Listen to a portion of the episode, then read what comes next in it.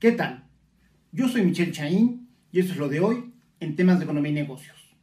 Y lo de hoy es reconocer que de repente como sociedad pareciera que no aprendemos de ayer.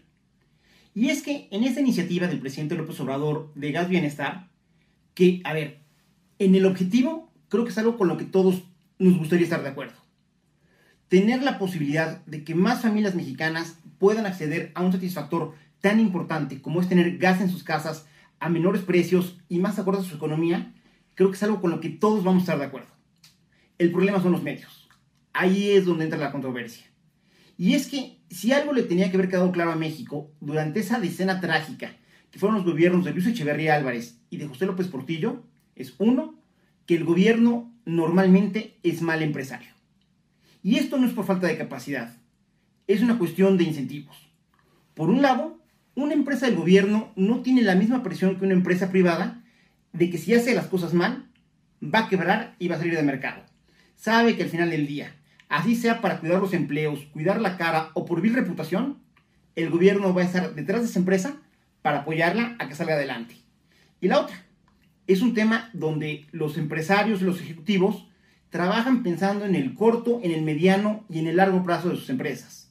Mientras que un servidor público, pongamos por ejemplo quien vaya a entrar a Gas Bienestar, a lo mucho estará pensando en maximizar los beneficios y en una de esas, no, no, necesariamente los de la empresa, por los próximos tres años, con un horizonte mucho más acotado y sujeto a cambios que nada tienen que ver con la eficiencia de la empresa, sino que obedecen a los tiempos políticos. Y además, desde luego, hay cuestiones de mercado que hay que reconocer.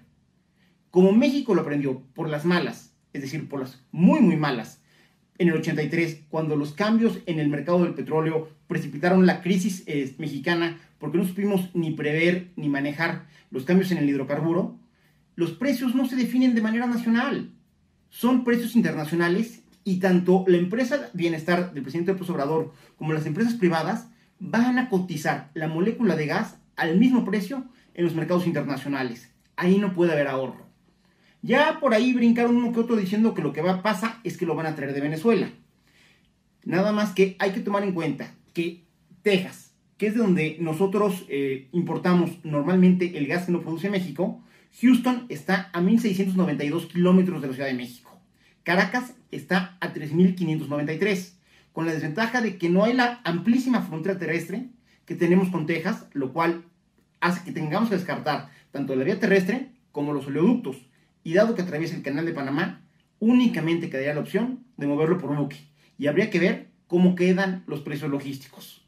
En ese mismo sentido, hay que entender que si en algún momento llegamos a ver ese, este producto por parte del sector público o cualquier otro con un precio inferior al del mercado, no es que alguien esté ahorrando. Alguien está pagando ese diferencial. Y ese alguien, lamento decirles, somos ustedes y nosotros vía nuestros amables impuestos. Y es que el gobierno no genera el dinero. O sea, no porque el gobierno lo desee van a salir este, las cuentas de banco o los billetes eh, o las monedas. La riqueza la genera la sociedad.